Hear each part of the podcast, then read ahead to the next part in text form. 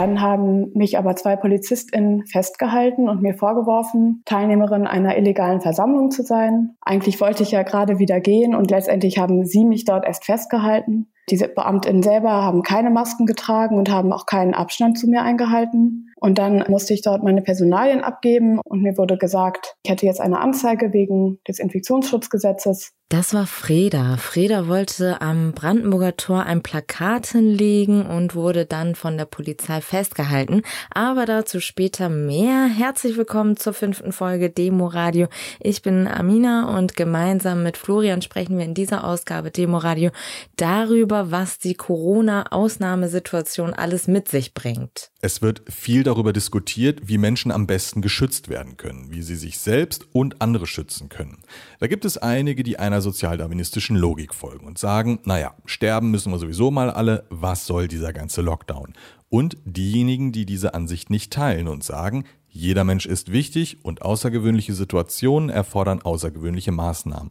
Aber wir wollen hier gar nicht darüber diskutieren, welche Strategie im Umgang mit dem Virus die richtige ist, sondern wir wollen uns ansehen, was im Zuge des Lockdowns in Bezug auf das Versammlungsrecht passiert. Ja, und da hatte sich zwischenzeitlich sogar das Bundesverfassungsgericht eingeschaltet und gesagt, dass pauschale Demonstrationsverbote, wie sie im Zuge des Lockdowns ausgesprochen worden sind, nicht verfassungskonform seien. Freiheitsrechte bedeuten, dass es um die Freiheit der Bürgerinnen geht und die Freiheit vor allem gegenüber staatlichen Eingriffen und staatlichen Maßnahmen. Das heißt sowohl in die körperliche Unversehrtheit, Koalitionsfreiheit, Eigentum, Gleichheit, Versammlungsfreiheit etc., Meinungsfreiheit, Kunstfreiheit, diese sämtlichen Grundrechte, die auch im Grundgesetz festgelegt worden sind. Freiheit bedeutet, dass man frei ist von staatlichen Eingriffen, staatlichen Maßnahmen, staatlichen Beschränkungen. Erklärt der Jurist Dr. Pierre Stolle, der auch für den Republikanischen Anwaltsverein tätig ist.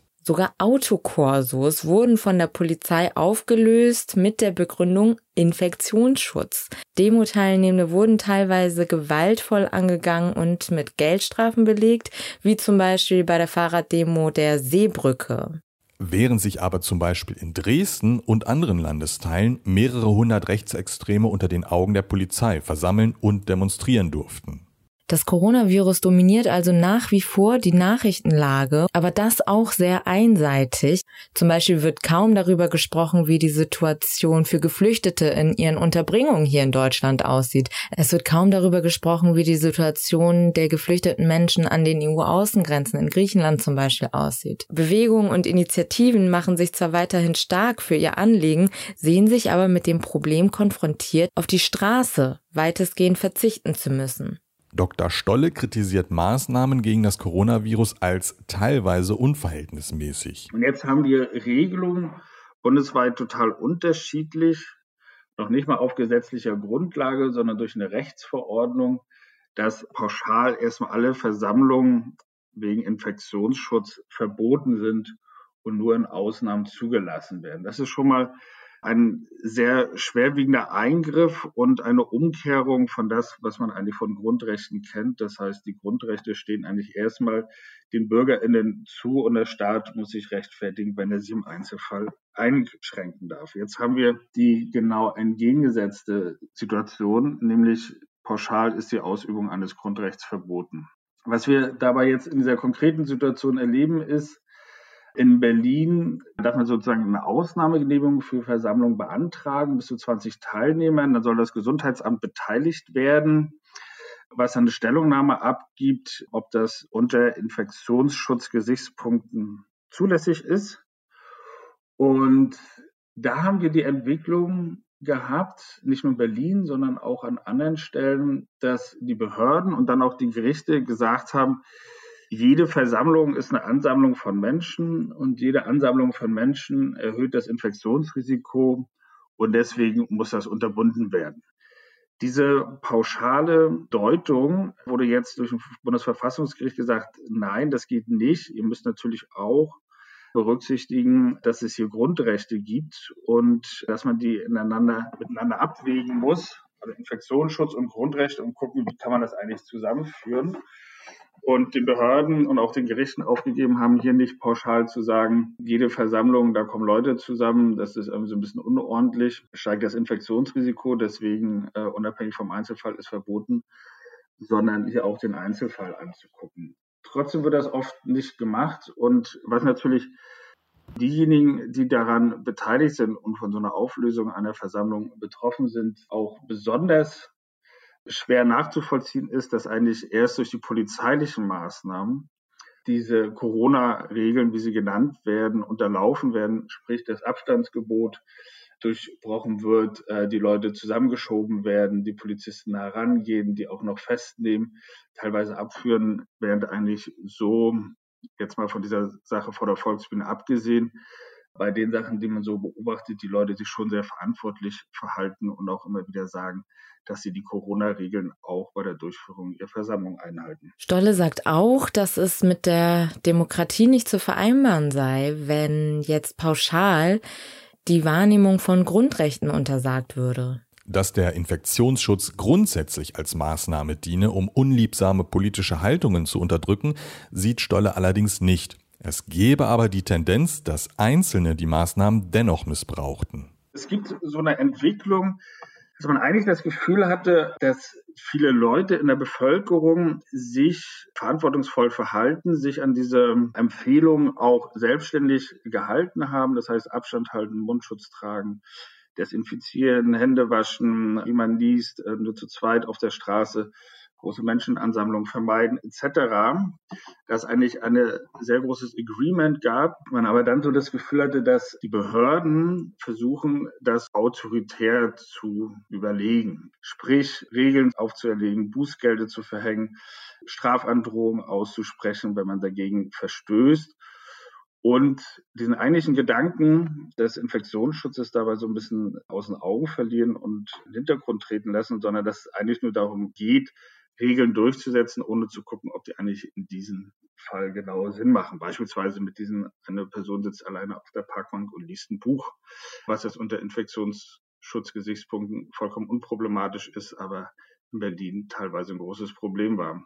Und so haben wir das auch bei Versammlungen, dass man eher das Gefühl hat, gesagt hat, was soll das? Äh, da kommen Leute zusammen. Das ist grundsätzlich gefährlich und deswegen verbieten wir das und das dann für die Behörden, auch die Gerichte, die sich relativ einfach gemacht haben, dann zu sagen, wir lassen das nicht zu. Der Republikanische Anwaltsverein fordert deswegen die Aufhebung des generellen Versammlungsverbots. Das ist mit den Grundrechten nicht zu vereinbar. Da werden die Grundrechte in den Wesenskern angegriffen. Generelle Versammlungsverbote, sowas gab es noch nie. Und von dieser Praxis, man muss sich alles genehmigen lassen wieder wegzukommen. Es ist natürlich klar, dass man auch unter der derzeitigen Bedingung Versammlung so konzipieren und organisieren muss, um halt ein Infektionsrisiko zu minimieren. Das ist möglich, aber so eine generellen Verdammungsverbote müssen wieder aufhören, müssen abgeschafft werden, vor allen Dingen unter einem rot-rot-grünen Senat. Wie willkürlich die Maßnahmen von Polizei und Behörden zum Teil umgesetzt werden, hat Freda, die wir eingangs gehört haben, am eigenen Leib erfahren. Sie lebt in Berlin und wollte auf die Situation der Menschen in den Lagern auf Lesbos aufmerksam machen. Zahlreiche Organisationen und Bewegungen, darunter Seebrücke und Teilbar, Fridays for Future, Ende Gelände, hatten zu einem bundesweiten Aktionstag unter dem Motto Wir hinterlassen Spuren, leave no one behind aufgerufen um auf die Situation der Geflüchteten an den EU-Außengrenzen aufmerksam zu machen. In Berlin versammelten sich etwa 50 Menschen vor dem Brandenburger Tor, malten mit Kreide Fußspuren auf den Asphalt oder stellten ein paar alte Schuhe auf. Alles unter strengsten, selbst auferlegten Schutzmaßnahmen. Auch Freda fuhr an diesem Tag zum Brandenburger Tor, um ihre politische Meinung zu vertreten.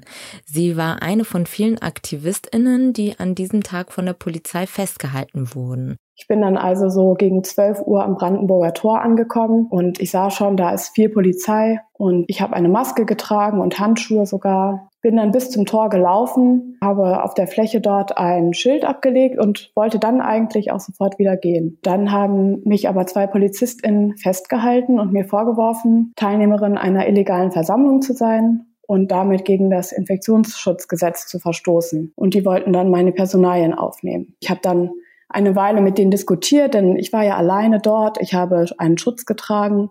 Eigentlich wollte ich ja gerade wieder gehen und letztendlich haben sie mich dort erst festgehalten. Diese Beamtinnen selber haben keine Masken getragen und haben auch keinen Abstand zu mir eingehalten und standen auch, das habe ich gesehen, untereinander selber in Gruppen herum. Und sie waren schon auch verunsichert davon, was ich gesagt habe und haben immer wieder Rücksprache auch gehalten mit dem Einsatzleiter. Und das Argument am Ende, was sie gebracht haben, war dann, dass ich auf meiner Maske einen Schriftzug hatte, der hieß Leave No One Behind. Und das weise mich jetzt als Mitglied dieser illegalen Versammlung aus. Und dann haben sie mich zu einem Wagen eskortiert. Auch dabei haben sie keinen Abstand eingehalten, kamen mir sehr nahe.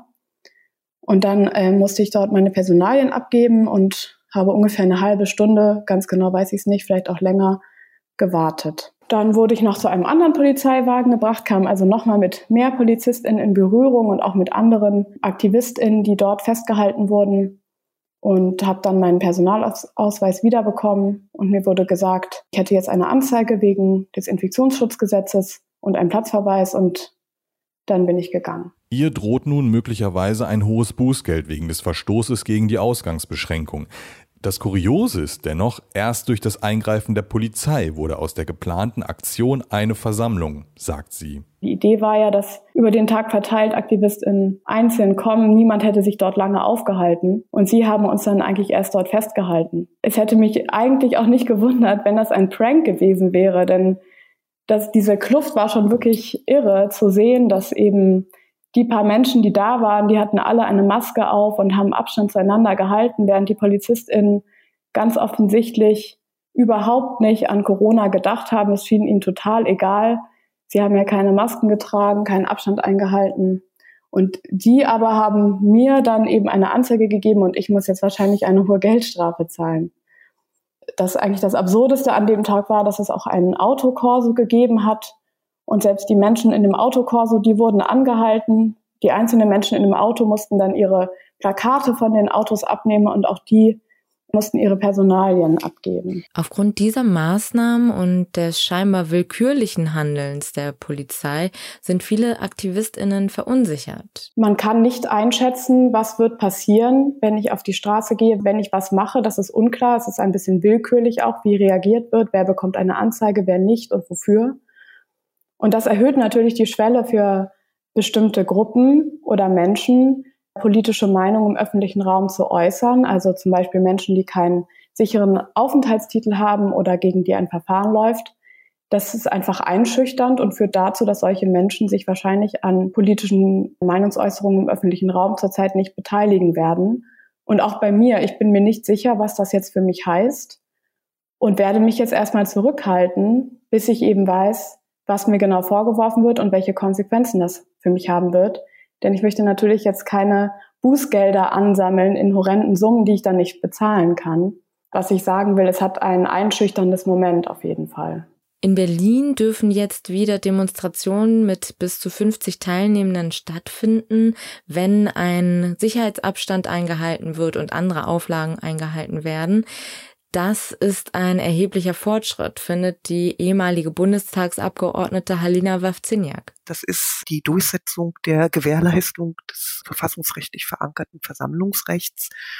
Und das finde ich ist ein Riesenfortschritt. Man muss vielleicht nochmal dazu sagen, das sieht man auch, wenn man sich die Rechtsprechung des Bundesverfassungsgerichts anschaut. Es hat gedauert bis Pi mal Daumen jetzt knapp eine halbe Woche, wo das erste Mal das Bundesverfassungsgericht eine Untersagung einer Versammlung zurückgewiesen hat. Wir haben es mit einem Problem zu tun, dass sowohl medialer Druck als auch medizinischer Druck vorhanden war, repressive Maßnahmen zu ergreifen. Das wirkt überall. Und man darf, glaube ich, auch nicht vergessen, dass äh, sowohl medialer Druck vorhanden war, als auch ein Angstgefühl in der Bevölkerung, die ja quasi zum Beispiel nach Ausgangssperren gebrüllt haben. Und das ist für Politik immer ein schwieriges Unterfangen, dort eine Balance äh, herzustellen. Aber wie kann es überhaupt zu solchen Maßnahmen trotz einer rot-rot-grünen Regierung in Berlin kommen? Also es ist so, dass durchaus geschaut wird, was Virologen, Epidemiologen sagen. Auch da muss man allerdings feststellen, das kann man ja auch beobachten, dass die Äußerungen dort ja auch widersprüchlich sind. Also ich sag mal, am Anfang wurde gesagt, auf gar keinen Fall Schulen schließen. Und eine halbe Woche später hieß es unbedingt Schulen schließen. Am Anfang wurde gesagt, auf gar keinen Fall Mundschutz tragen. Jetzt wird gesagt, Mundschutz tragen. Das ist kein Vorwurf, es ist eine Beschreibung eines Zustandes. Und der macht es natürlich ausgesprochen schwierig. Dazu nochmal Dr. Stolle. Oft hat man ja so das Gefühl, wenn die Linke jetzt so allgemein, ja, jetzt nicht von der Partei, sondern die Linke an sich an der Regierung ist, dass sie in Krisensituationen sagen, Krisenfähigkeit zeigen will, dass sie auch in der Lage sind, Staat zu machen, ja, Regeln durchzusetzen und deswegen manchmal auch besonders repressiv agieren. Beispielsweise Bremen oder auch Schleswig-Holstein haben ein viel liberaleres Versammlungsrecht. Es gibt auch in einigen Bundesländern gar nicht dieses generelle Ausgehverbot. Was man hier hat, das ist schon extrem repressiv und auch vollkommen übertrieben. Auch so bestimmte Ansprachen, beispielsweise jetzt vom äh, regierenden Bürgermeister Müller, der in Bezug auf die Frage, lockert man das Versammlungsverbot, gesagt hat, wer nicht zu Kompromissen bereit ist, der wird erleben, dass es dann überhaupt keine Lockerung gibt. Das ist eine Form von Drohung und Auseinandersetzung, wo man sagen kann, das ist keine linke Politik, das ist keine emanzipatorische Politik, sondern hier wird nur mit Drohung und Verboten gearbeitet und nicht darauf gesetzt, dass sich die Menschen auch verantwortlich verhalten können. Und man kann hier schon erleben, auch in dieser Großstadt Berlin, in diesen über drei Millionen Einwohner, dass sich von den meisten an diese Empfehlungen gehalten wird, ohne dass es diese Verbote gibt. Und das müsste eigentlich der Ausgangspunkt sein, Vertrauen auch in die Bevölkerung, dass sie sich daran halten. Und bisher habe ich an vielen Stellen erlebt, wenn Leute Versammlungen durchführen wollten, angemeldet haben, dass sie das auch alles im Blick hatten und natürlich überhaupt keine Lust hatten, zu 100 dich gedrängt durch die Straßen zu ziehen, sondern es geht ja auch um die eigene Gesundheit und die Gesundheit der anderen VersammlungsteilnehmerInnen und es da ein hohes Bewusstsein gibt. Linke Politik, denke ich, sollte auch davon ausgehen, dass diese Leute sich verantwortungsvoll verhalten können. Was müssten PolitikerInnen also tun? Politikerinnen und Politiker müssen gucken, was ist der wissenschaftliche Stand, auch die Widersprüchlichkeiten des wissenschaftlichen Standes aufnehmen. Und sie müssen immer eine Güterabwägung trennen. Wir haben hier unterschiedliche Zielkonflikte. Wir haben verfassungsrechtlich garantierte Rechte wie Religionsfreiheit, wie Demonstrationsfreiheit. Wir haben eine schwierige epidemiologische Lage.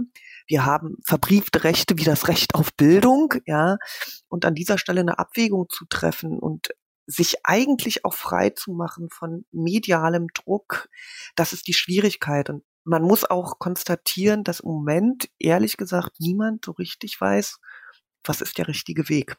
Also aus meiner Sicht müsste es so sein, dass erstmal grundsätzlich festgestellt wird, also das muss man nicht feststellen, sondern man muss die Regelungen, die die Versammlungsfreiheit beschränken, aufheben. Also man muss sagen, Versammlungen nach dem Versammlungsrecht sind grundsätzlich zulässig, so wie es vorher auch war müsste dann in einem zweiten Schritt sagen, dass aufgrund der Pandemie und des Infektionsschutzes mit Auflagen dieses Recht eingeschränkt werden kann. Also ich glaube, niemand wird derzeit auf die Idee kommen zu sagen, äh, dass der alte Spruch bildet Ketten äh, bei Demonstrationen angemessen ist. Also in einem Ausgleich von verschiedenen Interessen müsste jetzt gesagt werden, soweit Versammlungsteilnehmer den Mindestabstand einhalten, Hygienevorschriften beachten, auch sichergestellt werden kann, dass es am Rande nicht zu Ansammlungen von Menschen kommt, die die Vorgaben nicht einhalten, müssen Versammlungen grundsätzlich zulässig sein. Wie können denn linke Antworten auf die Corona-Pandemie aussehen? Grundsätzlich glaube ich, dass es sinnvoll ist, vor allen Dingen an das Verständnis zu appellieren und den Menschen nahezulegen, im Übrigen auch aus Eigeninteresse, sich an bestimmte Regelungen zu halten und weniger repressiv zu agieren. Das Zweite ist, dass Politik dringend angehalten ist, aus meiner Sicht Maßnahmen, die ergriffen worden sind, erstmal zu bewerten, bevor weitere Maßnahmen ergriffen werden. Also die Frage beispielsweise, und ich bin dafür, die Kontaktbeschränkung und die Abstandsregelung auch weiter einzuhalten, haben denn diese Regelung zum Zurückdrängung geführt oder haben andere Regelungen zur Zurückdrängung der Infektionsrate geführt, das sich genauer anzuschauen? Das dritte ist, glaube ich, dass man schauen muss, nicht nur rein epidemiologisch und auch nicht nur rein nach Infektionsraten, sondern man muss die Gesamtgesellschaft im Blick haben. Und man muss eine Abwägung treffen und man muss vielleicht auch zu kreativen Lösungen kommen. Also wenn man sich beispielsweise anguckt, was macht denn die Schließung von Kitas und Schulen mit Kindern in ihrer Entwicklung? Was bedeutet das für auch für die Eltern, die doppelt und dreifach belastet sind? Und gibt es da nicht die Möglichkeit, ausbrechend aus dem bisherigen System Wege zu finden, wie Kinder und Jugendliche in sozialen Kontakt kommen können, auch Bildung erhalten können, trotz Pandemie? Das, glaube ich, sind ganz viele Dinge, wo man vielleicht auch aus eingefahrenen Strukturen ausbrechen muss. Es geht also vor allem darum, aus der Krise zu lernen. Was bedeutet das für Familienstrukturen? Müssen wir nicht dazu kommen, dass wir viel mehr die soziale Familie in den Mittelpunkt stellen und nicht so sehr die biologische Familie? Was bedeutet das für Arbeitszeitmodelle? Was bedeutet das für soziale Sicherung? Wer finanziert eigentlich die Folgekosten der Krise, ähm, die ja entstehen werden?